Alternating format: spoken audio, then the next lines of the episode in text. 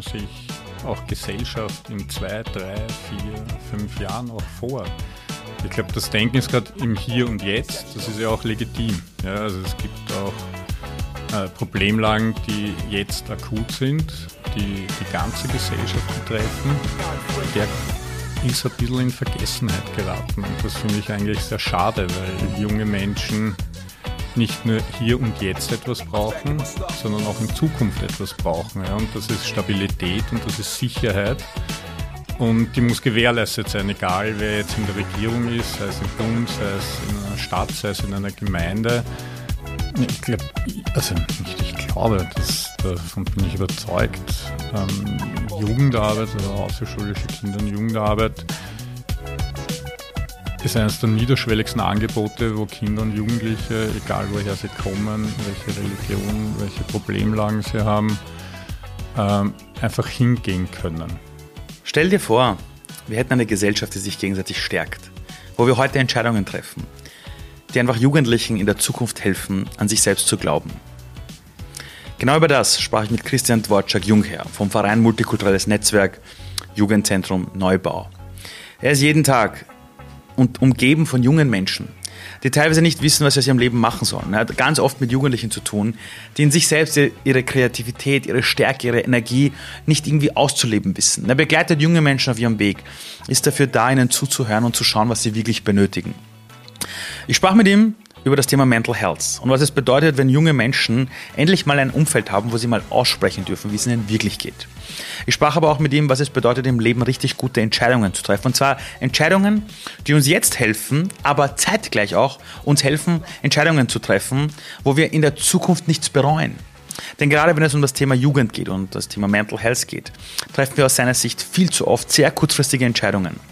Ich selbst habe in diesem Gespräch wieder mal verdammt viel gelernt, obwohl ich immer wieder mir denke, eigentlich weiß ich das Ganze ja.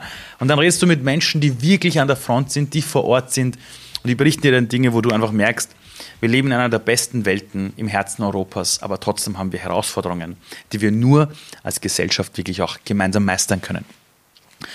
Wenn es schon darum geht, Dinge gemeinsam zu meistern, einen großen Dank an die ÖGK, an die österreichische Gesundheitskasse, die es ermöglicht hat, einen ganzen Themenmonat mit spannenden Persönlichkeiten und Menschen aufs Parkett zu bringen, wo wir das Thema Mental Health einfach mal aus mehreren Perspektiven äh, quasi betrachten. Wenn ihr mehr wissen wollt zu dieser Kampagne, mehr Informationen gibt es unter www.fitandstrong.at. Wir verlinken es natürlich in den Show Notes. Und jetzt wünsche ich euch viel Spaß und ganz viel Neugierde mit der Folge. Im Vorgespräch hast du mir gesagt, dass es da so einen Satz gibt, den du so super findest von Gerald Koller, und zwar Scheitern, um gescheitert zu werden. Während wir das Gespräch jetzt führen, haben wir seit ungefähr eineinhalb Jahren diese Corona-Pandemie. Ja, wir haben den ersten Schrecken erlebt und jetzt äh, wird immer noch ein bisschen hin und her getan, wie gehen wir damit um und wir haben ständig neue Phasen dieser Pandemie. Hast du das Gefühl, dass jetzt eineinhalb Jahre später durch dieses Scheitern an vielen Fronten der Gesellschaft wir gescheiter geworden sind? Ja, ich hoffe es mal.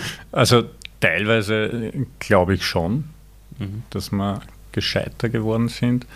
Aber in manchen Bereichen glaube ich es einfach nicht. Also ich glaube, da ist einfach Tagesaktualität steht über Zukunftsdenken. Und gerade wenn es so um Kinder und Jugendliche geht, wo man ja auch immer sagt, das ist die Zukunft oder die sind unsere Zukunft, glaube ich, ähm, dass das schon ein bisschen vergessen wird. Es ist ein nettes Thema, immer wieder was aufpoppt. Ähm, auch die Bedürfnisse, die Kinder und Jugendliche haben, auch wie es ihnen gerade geht. Aber mhm. so nachhaltig gedacht sehe ich das jetzt nicht. Wie gestaltet man Zukunft aus deiner Sicht? Also du hast ja ganz viel zu tun mit, mit Jugendlichen, mit ihren Zukunftsängsten. Und du bist selber in einem, in einem Bereich tätig, wo du noch mitbekommst, wie es denen geht, auf die man oft vergisst, in so einem Kontext über Zukunft nachzudenken. Ich meine, bei diesem Podcast hören und sehen tausende Menschen zu. Und alle stellen sich die Frage, wie gelingt Zukunft? Ja, wie gelingt eine gute Zukunft? Was ist so deine Antwort darauf? Na, ich nehme es jetzt mal aus der Gewaltprävention. Also Vorbeugen ist Vordenken. Ja? Ähm, und das sollte man machen. Ja. Was könnte in zwei Jahren sein? Wie stellt man sich auch Gesellschaft in zwei, drei, vier, fünf Jahren auch vor? Ich glaube, das Denken ist gerade im Hier und Jetzt, das ist ja auch legitim. Ja. Also es gibt auch äh, Problemlagen, die jetzt akut sind, die die ganze Gesellschaft betreffen.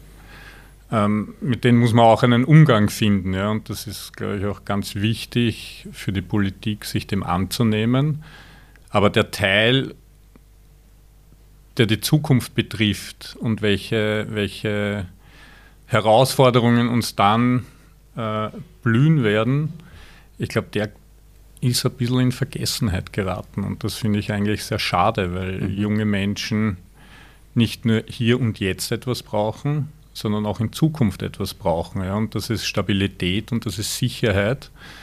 Und die muss gewährleistet sein, egal wer jetzt in der Regierung ist, sei es im Bund, sei es in einer Stadt, sei es in einer Gemeinde, ähm, sei es auch im Familienverbund ja, mhm. oder in anderen Netzwerken, die Kinder und Jugendliche haben.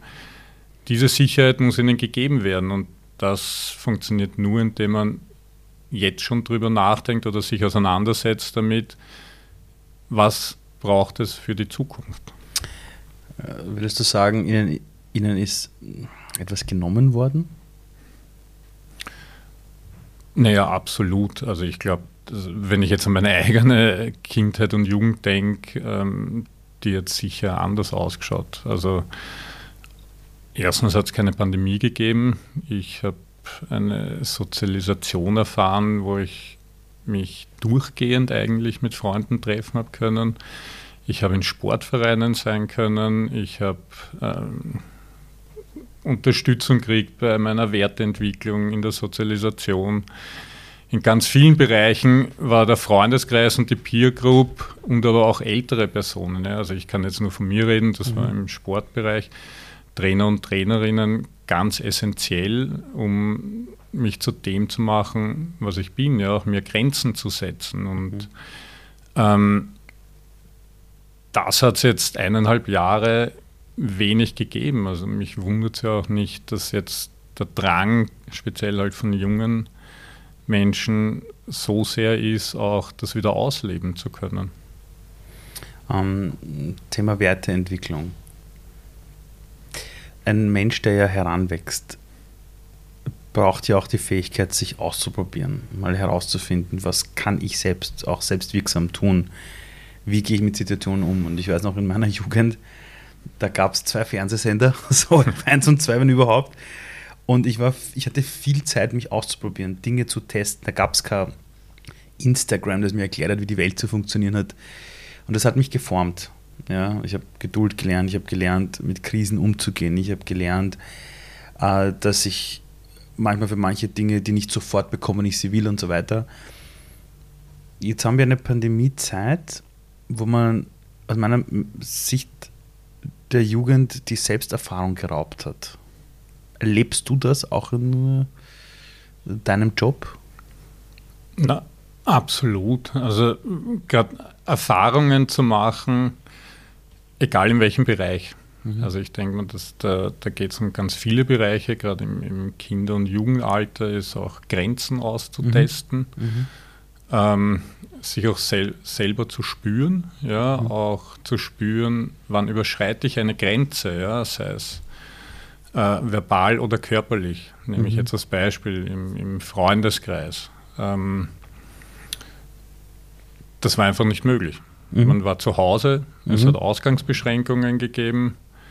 Ähm, diese Selbsterfahrung ist ihnen mit Sicherheit genommen worden. Ja, und das hat ihnen auch nicht die, die außerschulische Kinder- und Jugendarbeit geben können, wo es eigentlich Settings gibt, oder wo Settings geschaffen werden, wo sie ähm, auch lauter sein können, ja, wo sie auch ähm,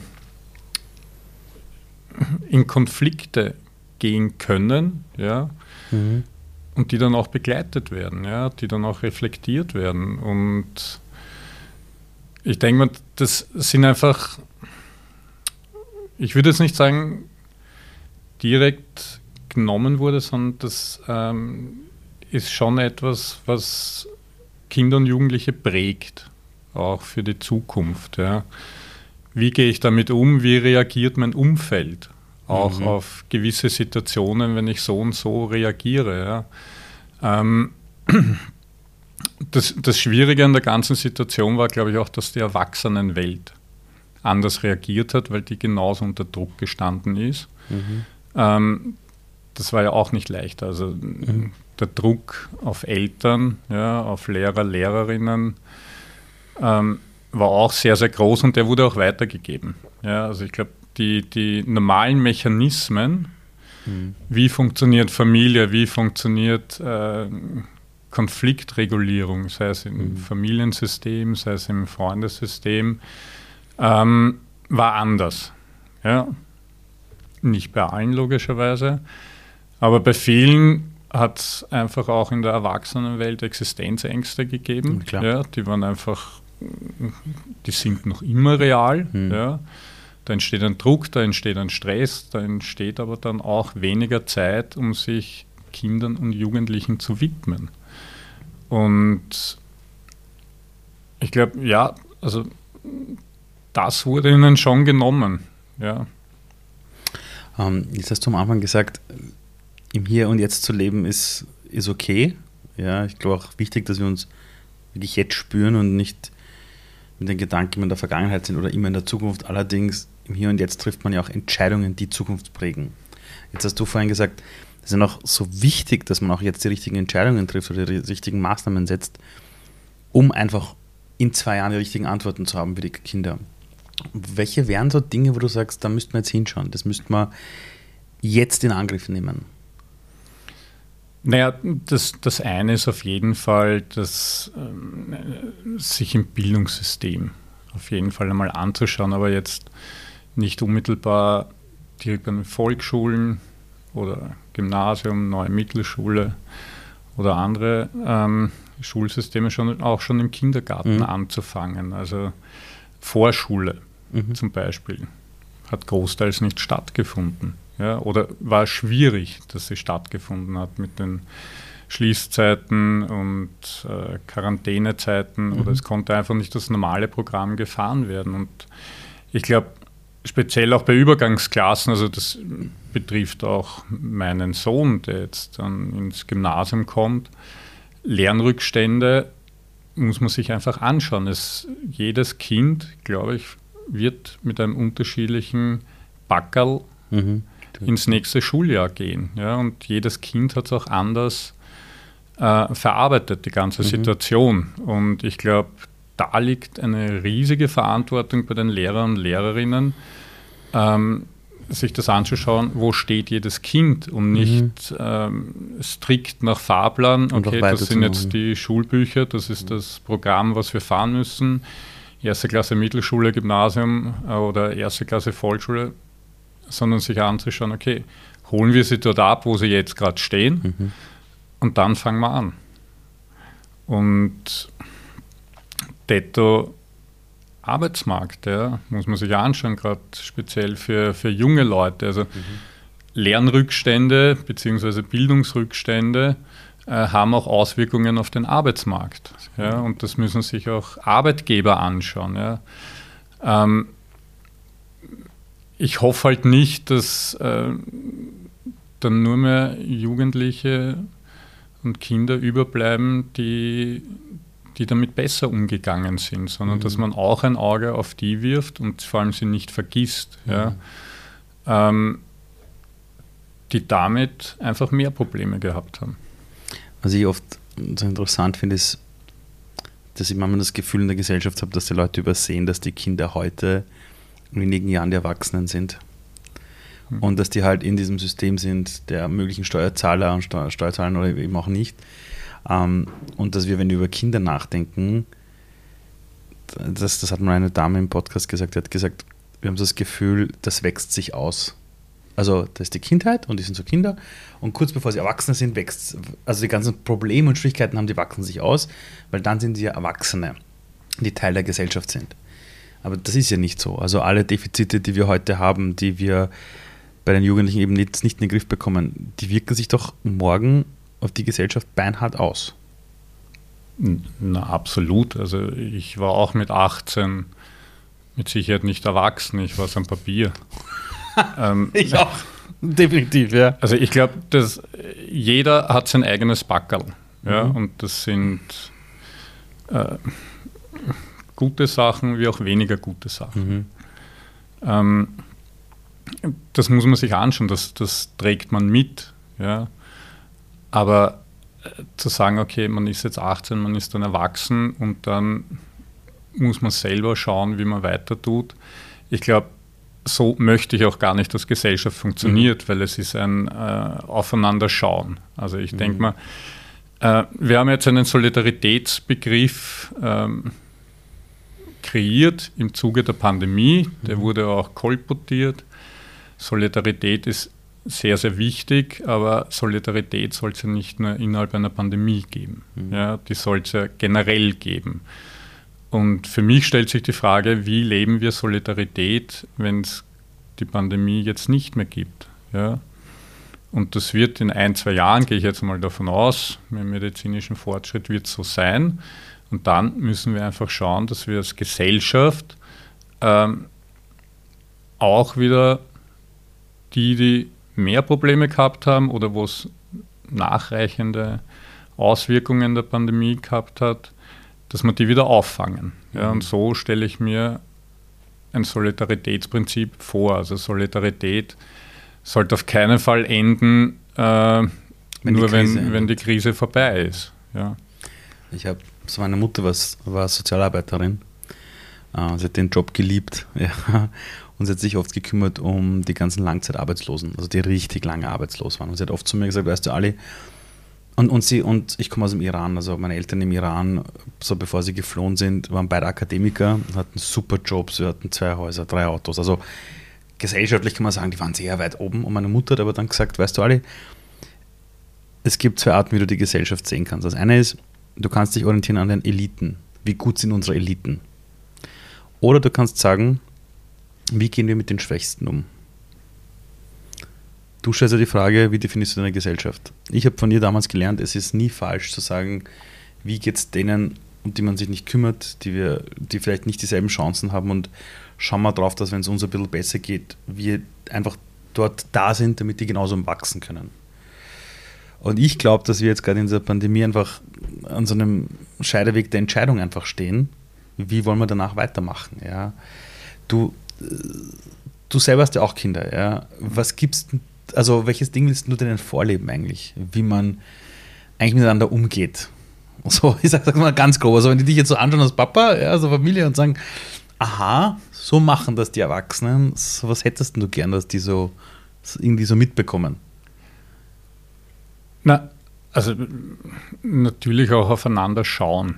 Ja, also ich, ich finde, ich, ich probiere es mit meiner Frau, dass es schon im Familienverbund anfängt, im, Freundeskreis weitergeht.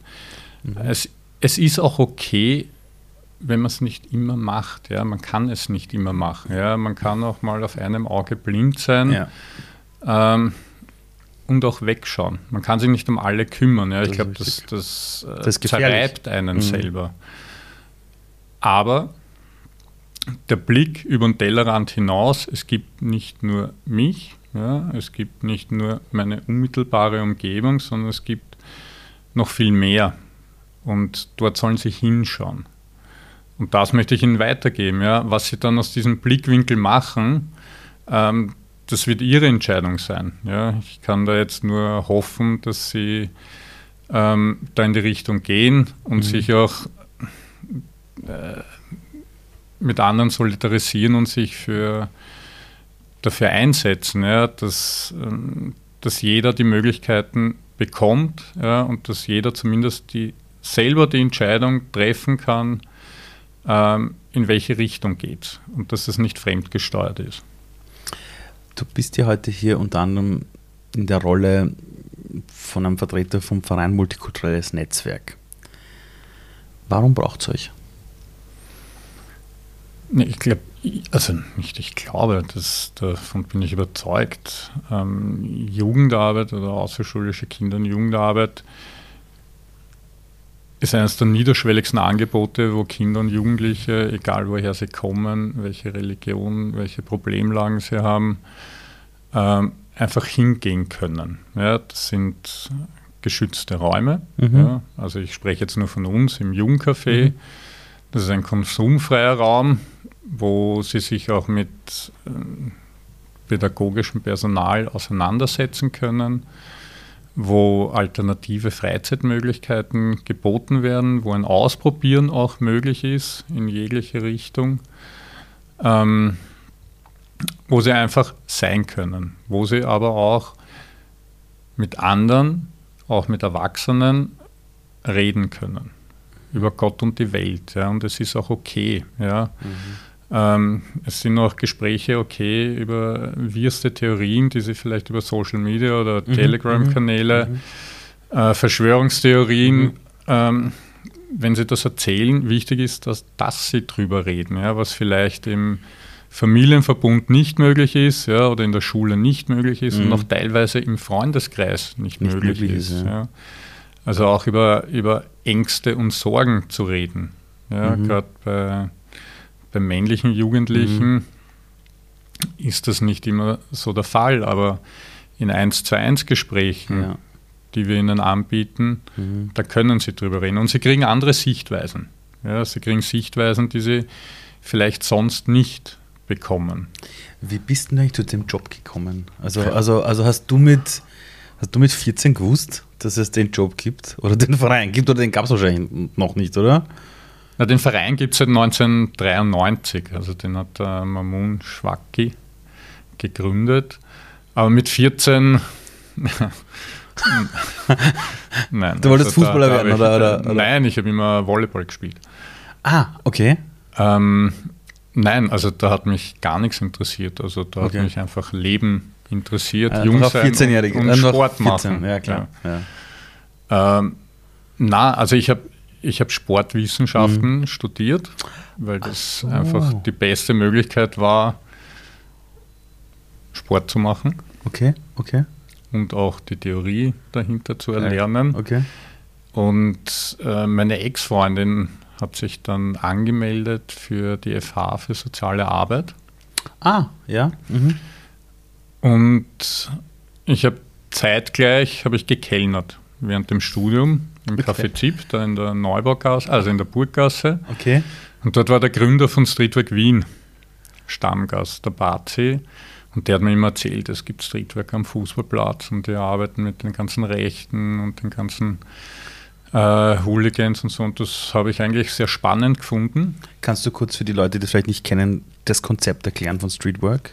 Na, Streetwork ist äh, niederschwellige, aufsuchende mobile Sozialarbeit, wo man in die Lebensräume der definierten Zielgruppe hineingeht und ein sozialarbeiterisches Angebot setzt. Also das heißt, du gehst zum Fußballplatz zum Beispiel oder sind Jugendliche und du merkst, die haben vielleicht Tendenzen, dass sie ins rechte Lager abdriften und dann ist man einfach da, um mit denen mal zu reden, einfach mal ohne es sie zu bewerten. Es geht ganz viel um Beziehungsaufbau. Ja, genau. okay dass man überhaupt arbeiten kann und klarerweise, also das ist das Credo in der Jugendarbeit, egal ob in einem Jugendzentrum mhm. oder in der mobilen Jugendarbeit Streetwork mhm. ist, ähm, der Mensch wird so akzeptiert, wie er ist, ja. aber natürlich wird auch kritisch betrachtet mhm. die Taten, die sie setzen. Und seien es jetzt negative. Und du hast damals von dem gehört, der hat da irgendwie die ganze Zeit erzählt von Streetwork. Und du genau. hast da gekellnert. Genau. Ja, und dann? Also das mache ich jetzt auch, oder was? Naja, ich habe nebenbei auch im, im Irish Pub Shamrock gekellnert. Ah, das kenne ich sogar. Ja, da habe ich, da, hab ich da, da, hatte ich einige Bier in meinem Leben, ja. Ja, ah, ich dich auch. ja, okay. Und wir haben jeden immer reingelassen, also alle, die in anderen Lokalen immer Lokalverbot gehabt haben.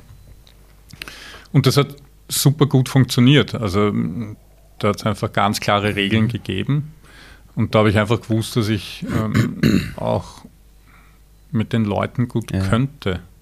Und okay. ich habe da auch nie ein Problem gesehen. Und dann war sie einfach dort, wollte sich anmelden. Deine Ex? Meine Ex-Freundin. ja, okay. Ja, und ich war, war mit, habe mit der Sekretärin geplaudert und sie gesagt, ja, das wäre doch auch was für dich.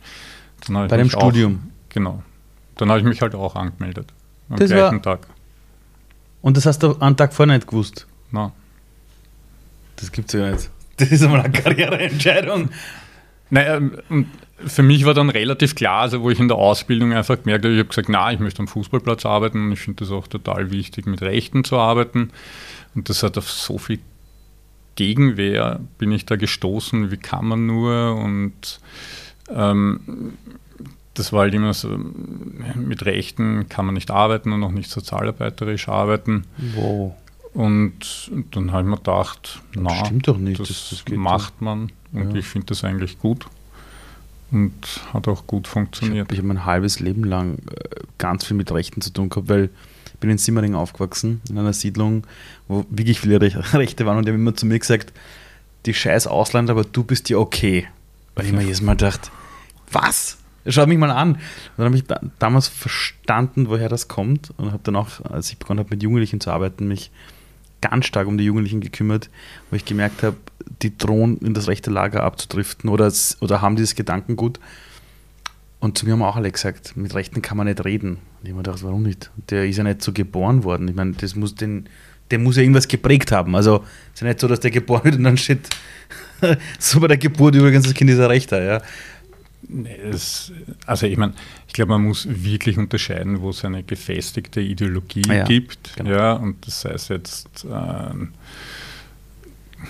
mit Rechtsextremen als Mhm. auch mit ähm, unter Anführungszeichen, sage ich jetzt mal, dschihadistischen Jugendlichen. Mhm, mhm. Äh, oder wo die einfach dran kratzen. Ich meine, das Interesse an, an Ideologien, an Religion, das ist einfach da bei Ja. jungen Menschen. Und ich glaube, das ist auch etwas völlig Natürliches. Die Mhm. Frage ist, wie gehen sie dann damit um?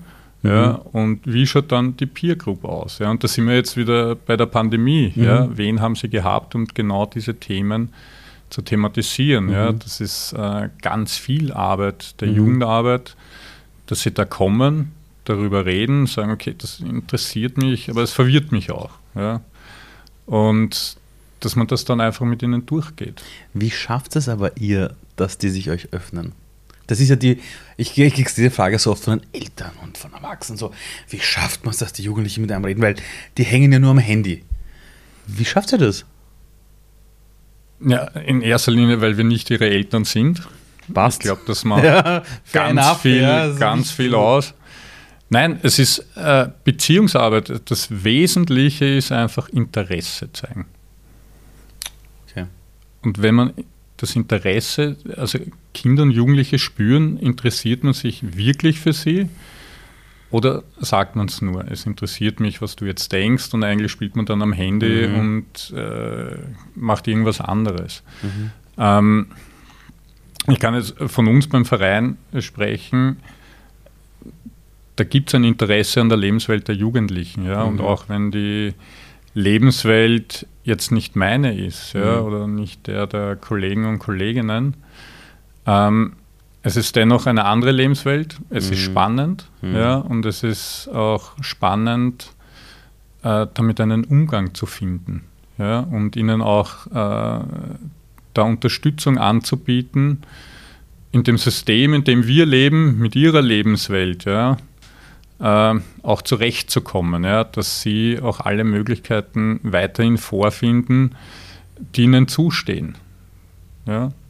Und das ist es. Und dann entsteht auch eine Beziehung zu den Mhm. Kindern und den Jugendlichen.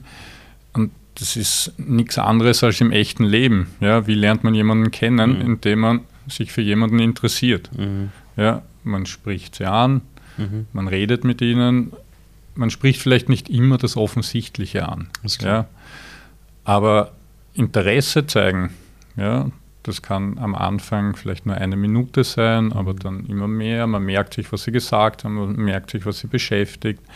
Man setzt dann diverse Angebote. Über Freizeitangebote Mhm. kommt man dann noch mehr ins Gespräch. Dann fährt man vielleicht ein Wochenende wohin. Also die Kolleginnen waren jetzt mit sieben Jugendlichen auf einer Berghütte.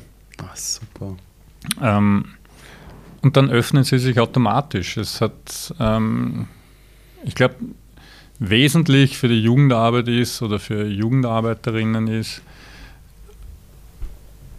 zu wissen, Vertrauen und Respekt hat man nicht aufgrund seiner Position, ja, mhm. und nur wenn man jetzt dieses Angebot setzt, sondern das ist etwas, das man sich verdienen muss. Und das ist harte Arbeit. Für Außenstehende schaut das natürlich so aus, ja, die gehen da und reden nur mit denen, was tun die da eigentlich? Mhm. Ähm, nein, das ist äh, harte Arbeit, sich Vertrauen und Respekt ähm, auch von jungen Menschen zu verdienen. Und ich glaube, das ist auch ein, ein wesentlicher Wert, den man den, den Kindern und Jugendlichen mitgeben kann. Ja? Mhm. Es ist nicht so, dass man automatisch äh, jemanden respektieren soll und muss. Also der Meinung bin ich überhaupt nicht, sondern auch, ja. das ist etwas, das sich auch eine Gesellschaft verdienen muss. Ja? Und dementsprechend wird auch dann etwas zurückkommen, wenn die Gesellschaft sich den Respekt der jungen Menschen nicht verdient ja, und das Vertrauen verdient, dass man auf sie schaut. Das wäre ein super Schlusssatz in Wahrheit. Ähm, Vielleicht können, wir schneiden. Vielleicht können wir schneiden, mal schauen. Dann wird sie Gesellschaft auch nicht bekommen. Das könnte dann auch das Zukunftsbild sein, ja, dass junge Menschen das Vertrauen und den Respekt in die Gesellschaft verlieren. Als Corona begonnen hat, wenn du sagst, eure Arbeit war, ist auf Beziehung ausgelegt, dann kommt plötzlich Corona, das heißt, wir dürfen uns nicht mehr sehen. Wie habt ihr reagiert eigentlich? Naja, also in der ersten Zeit haben wir ganz viel in den, also haben wir alles in den digitalen Raum mhm. verlegt. Also das ist schon auch eine Stärke der Jugendarbeit und das spreche ich jetzt nicht von uns, das spreche ich jetzt österreichweit. Okay. Ähm, dass man immer schon in, in, in sozialen Medien vertreten war. Ah, okay. ähm, dort auch Kontakt gehalten hat. Also da gibt es auch ähm, diverseste Konzepte zu mhm. digitaler mhm. Jugendarbeit. Super. Äh, und das hat man dann einfach ausgebaut. Und da kann ich jetzt von, von Wien sprechen. Mhm. Ähm, man hat auch die Möglichkeit bekommen, das zu machen. Ja. Das ist wichtig, glaube ich. Also wir wurden nicht in Kurzarbeit geschickt, ja. Also das haben oh, wir wow.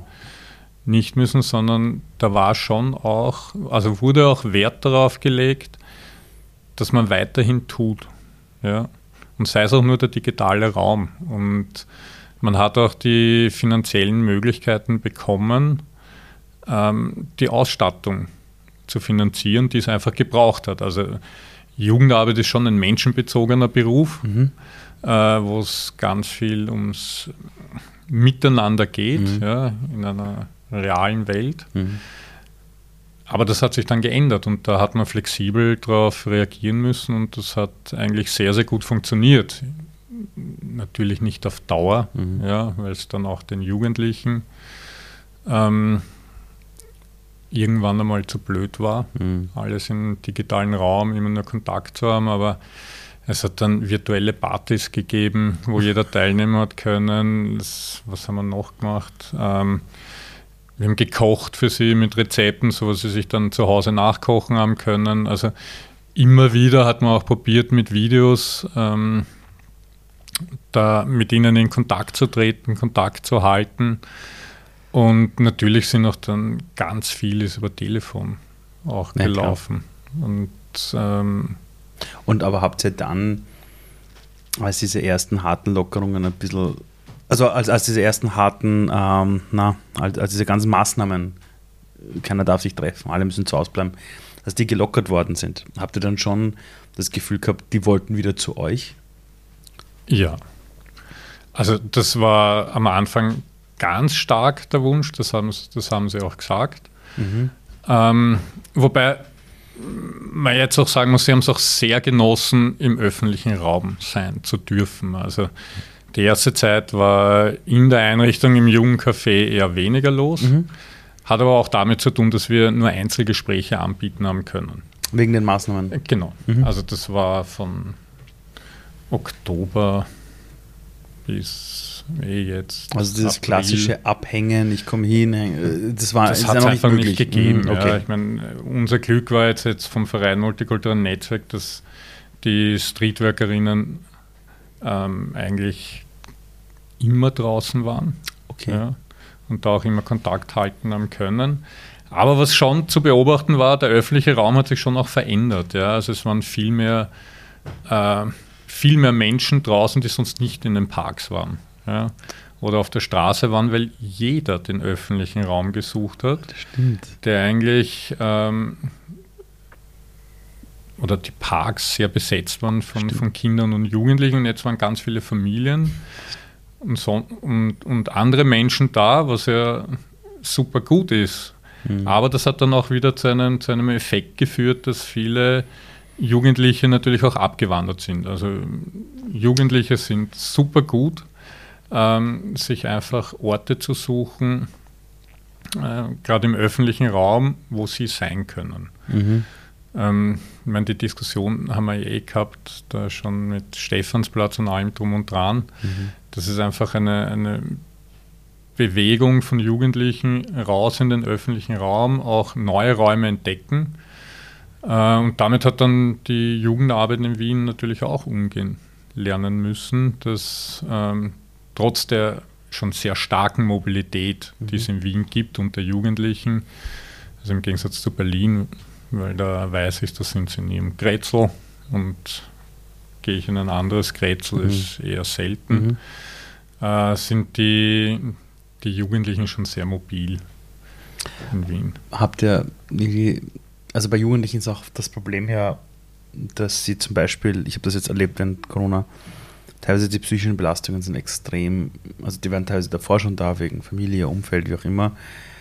Und dann durch Corona, dass sie einfach keinen geführten Tagesablauf teilweise hatten, dass sie eben ihre Freunde nicht gesehen haben, dass ihnen diese Beziehungen gefehlt haben. Ich habe echt gemerkt, von Trauer bis Wut bis zu, du hast einfach niemanden mehr erreicht.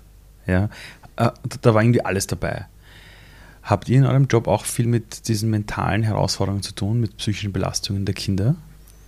Naja, ganz viel. Also wir merken es wir merken's, äh, jetzt schon seit längerer Zeit. Also mhm speziell Beratungsgespräche oder eigene psychosoziale Entlastungsgespräche, die wir führen, die, die steigen ganz stark. Seit Corona?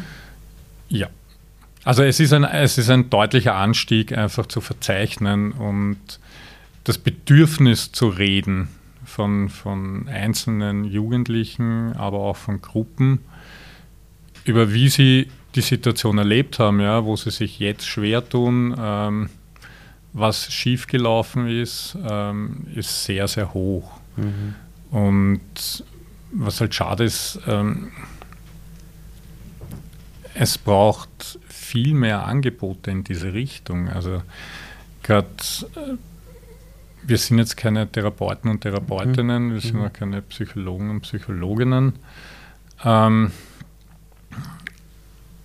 da braucht es einfach die Möglichkeit oder die niederschwellige Möglichkeit, Experten und Expertinnen in Anspruch zu mhm. nehmen, weil ich glaube, das wird uns irgendwann einmal um die Ohren fliegen. Mhm. Weil jetzt wird noch vieles geschluckt.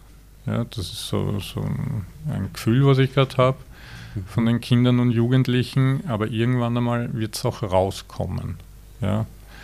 Und ich glaube, da ist eine hohe Dunkelziffer von denen, die einfach nicht gelernt haben oder begleitet wurden, durch eine Krise zu kommen.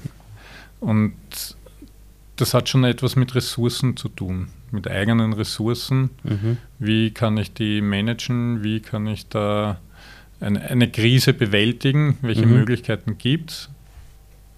Freunden haben sie es nicht abschauen können. In der nee, Jugendarbeit haben sie sich auch nicht abholen können. In der Schule hat es auch andere Themen gegeben. Ja. Ähm, sie haben funktionieren müssen. Mhm. Ja. Und das haben auch viele.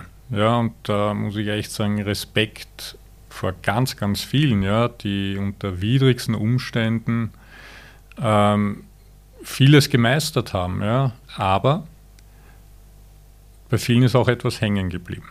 Und ich glaube, das muss man sich jetzt genau anschauen. Und da braucht es die Möglichkeit für die Kinder und Jugendlichen, dass sie einfach wohin gehen können, wo sie das Gefühl haben, da können sie mal im ersten Schritt drüber reden.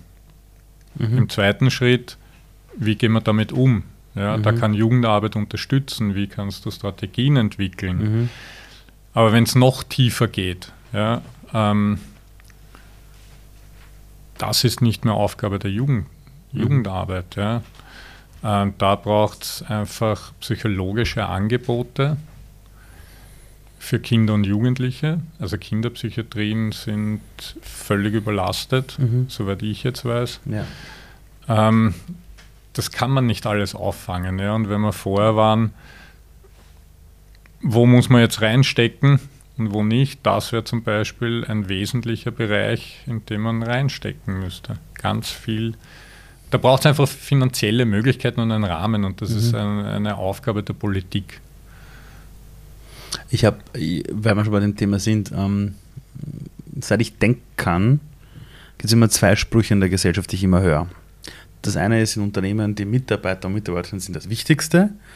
Und der Politik und Gesellschaft und Medien die Jugend ist unsere Zukunft. Jetzt bist du jemand, der an der Front ist, sag ich jetzt mal ganz grob. Ja? Du bist selber an der Front. Ja?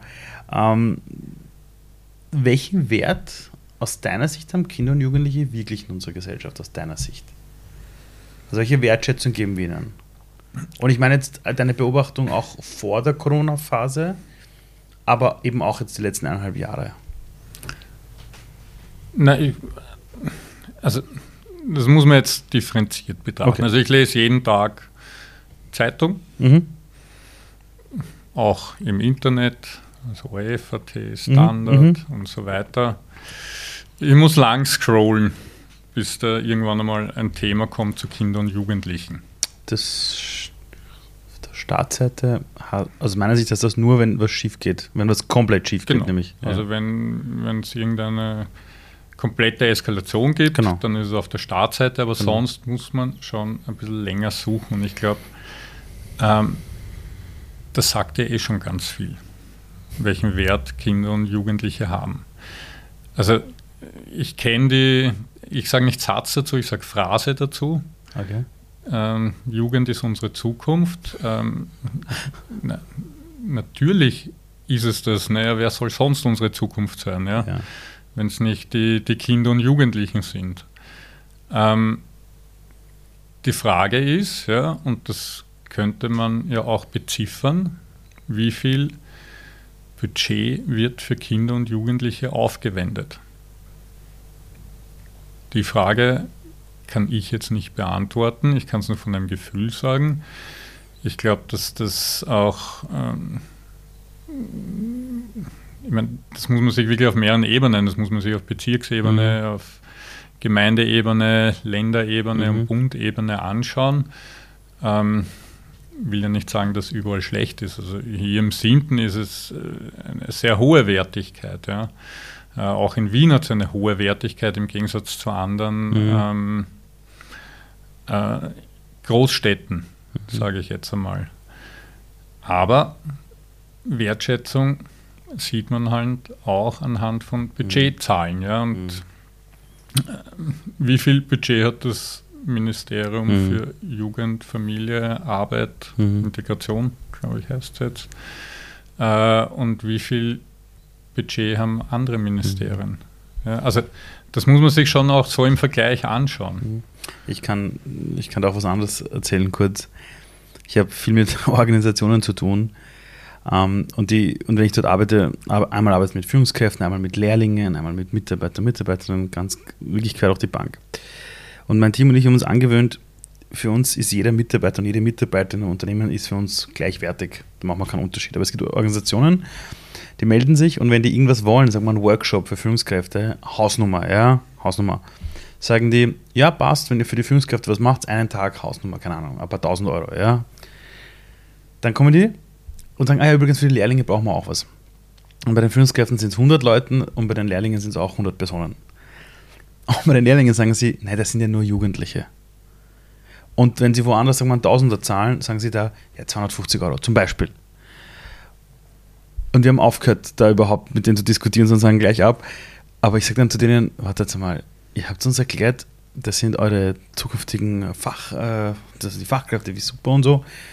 Und für erwachsene Mitarbeiter und Mitarbeiterinnen äh, zahlt ihr viermal mehr. Also, also eure interne Wertigkeit ist so, das sind ja nur Jugendliche, das muss man ja gratis machen. Und ich habe das sehr oft erlebt, das ist gar nicht, das ist gar nicht jetzt bloß bei uns so, weil die Hälfte von den Dingen, die mein Team und ich machen, ist sowieso komplett gratis und pro bono. Aber ich merke in Organisationen, wenn mir auch andere Leute, Trainer und Trainer Dinge erzählen, ist, wenn es um Jugendliche geht, sagen die alle plötzlich, na, das sind ja nur Jugendliche. Da, sie können da gar nicht so viel verlangen, wenn wir für die was tun. Und das ist für mich so ein Spiegel in der Gesellschaft, dass wenn du ein erwachsener Mensch bist und du bist der Steuerzahler oder die Steuerzahlerin, dann sieht man dich irgendwie so als vollwertigen Menschen. Und bei Jugendlichen sagt man irgendwie so, ja, werde mal erwachsen. Ist, ist das so etwas, was, was du aus deiner Brille so hinsichtlich Wertigkeit und wie du das auf der Startseite von irgendwelchen ja, Nachrichtenseiten siehst? Ja, also, also in, in, in, der Arbeit nicht, weil da sind natürlich die Kinder und Jugendlichen nein, nein, klar. Priorität Nummer eins. Aber ja, also ich finde es halt schade, dass Kinder- und Jugendrelevante Themen, mhm. die sie jetzt beschäftigen, erstens mal sehr selten vorkommen. Und wenn sie vorkommen, ja. dann sind sie meistens äh, in einem Negativkontext zu sehen. Komplett richtig, ja. Also wir hören da von, von was weiß ich, Verschwörungstheorien wie Jugendliche mhm. drauf reinkippen, äh, von Gewalt, mhm. ja, dann äh, eigentlich Orientierungslosigkeit, wie es nicht das Ja, tun, Perspektivenlosigkeit, ja. das mhm. ist äh, schlechte Noten, Bildungsrückstand. Mhm. Aber ich würde mich auch gern darüber unterhalten, auch medial und auch gern sehen, welche Ressourcen haben eigentlich Kinder und Jugendliche, ja, welchen Mehrwert haben sie für unsere Gesellschaft und was können sie eigentlich dazu beitragen. Mhm. Und das unabhängig von irgendeiner Migrationsdebatte mhm.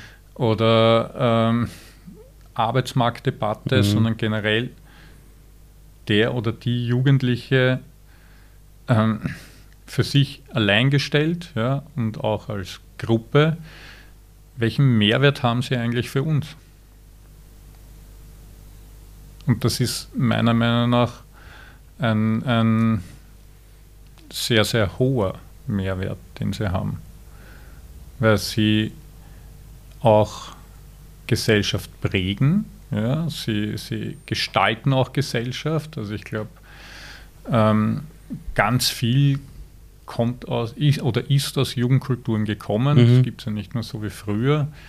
Ähm,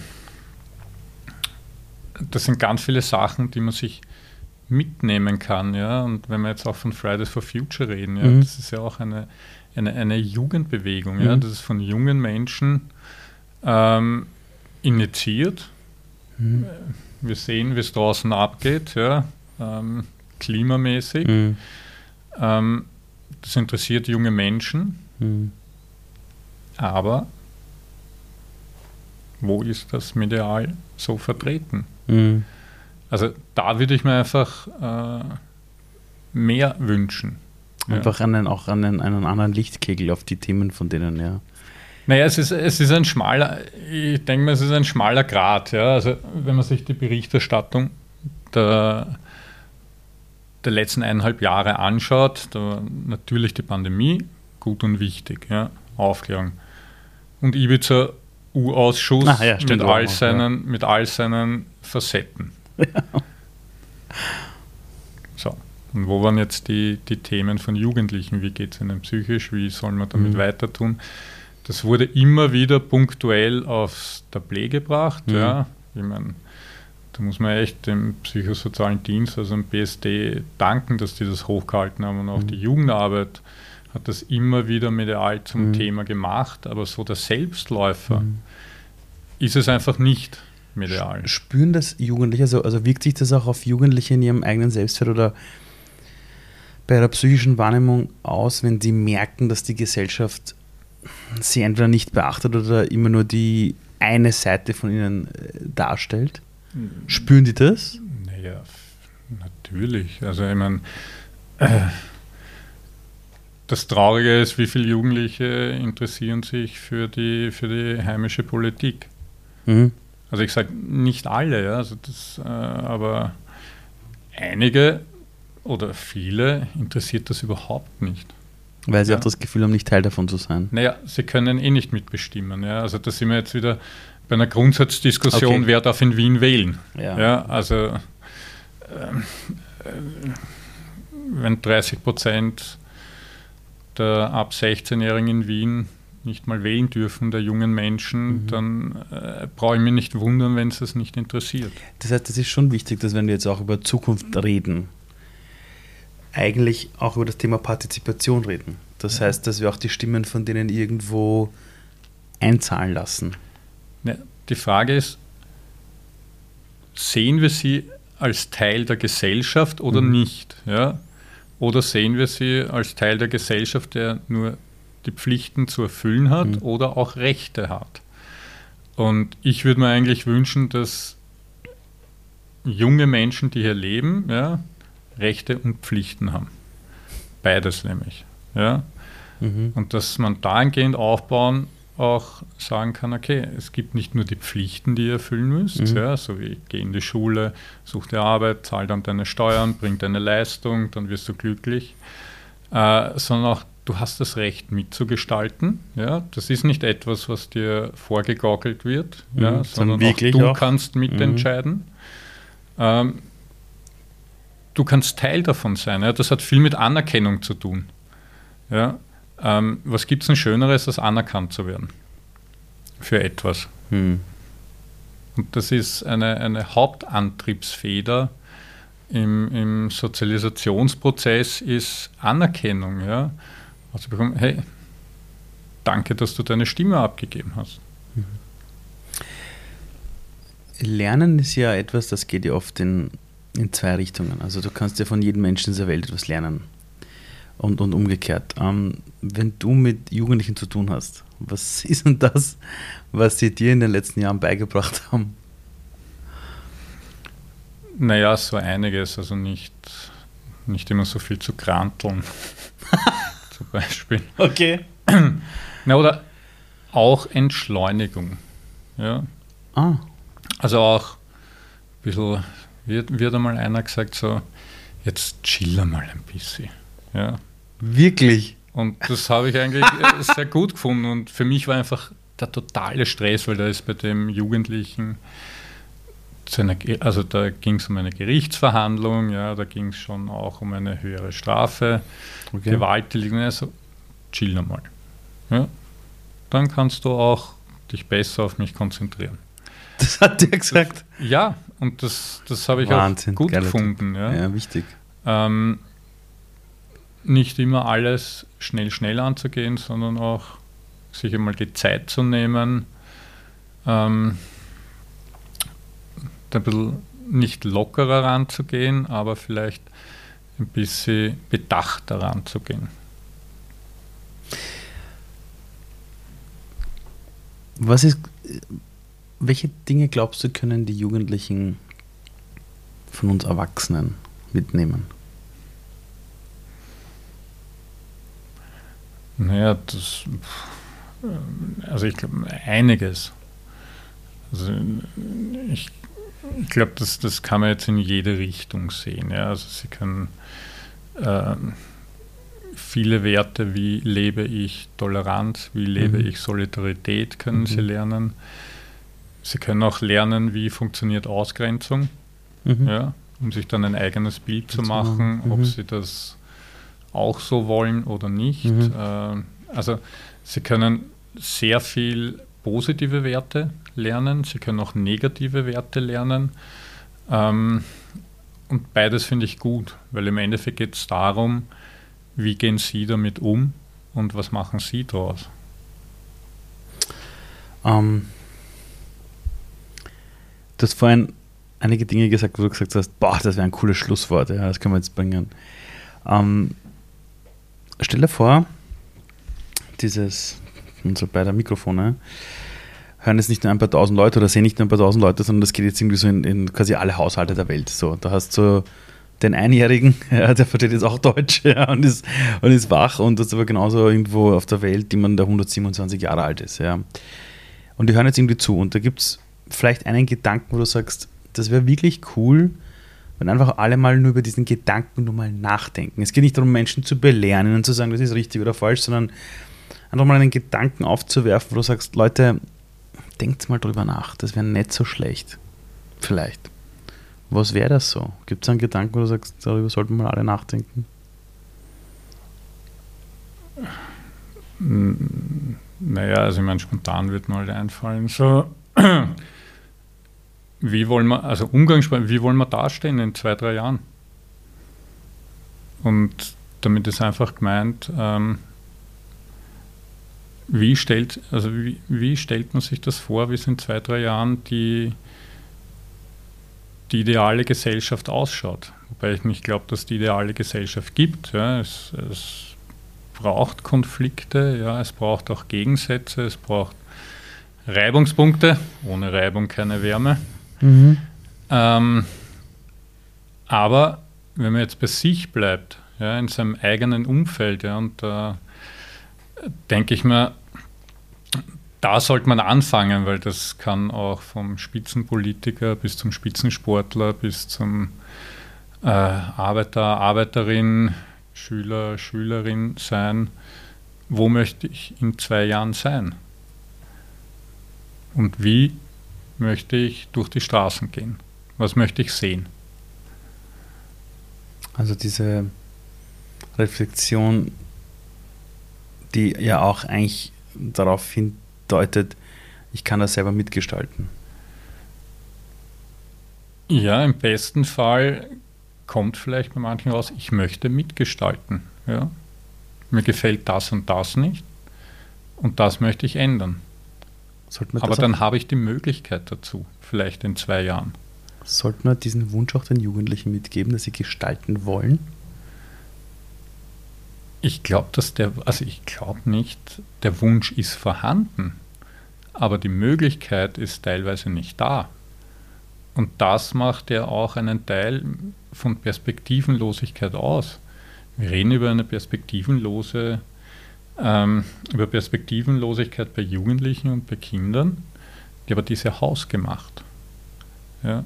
Wenn ich jetzt nicht für mich die Möglichkeit hätte, ich kann etwas mitgestalten, egal in welchem Bereich das jetzt ist, mhm. ja, ähm, dann interessiert es mich doch nicht. Und wenn das Interesse verloren geht an einem Miteinander, an einem äh, Mitgestaltungsprozess, ja, oder ich das nur Jetzt das Beispiel in der Jugendarbeit, wo sehr partizipativ gearbeitet mhm. wird. Ja. Dort kann, aber im, im großen Kontext vielleicht nicht, dann verliere ich das Interesse.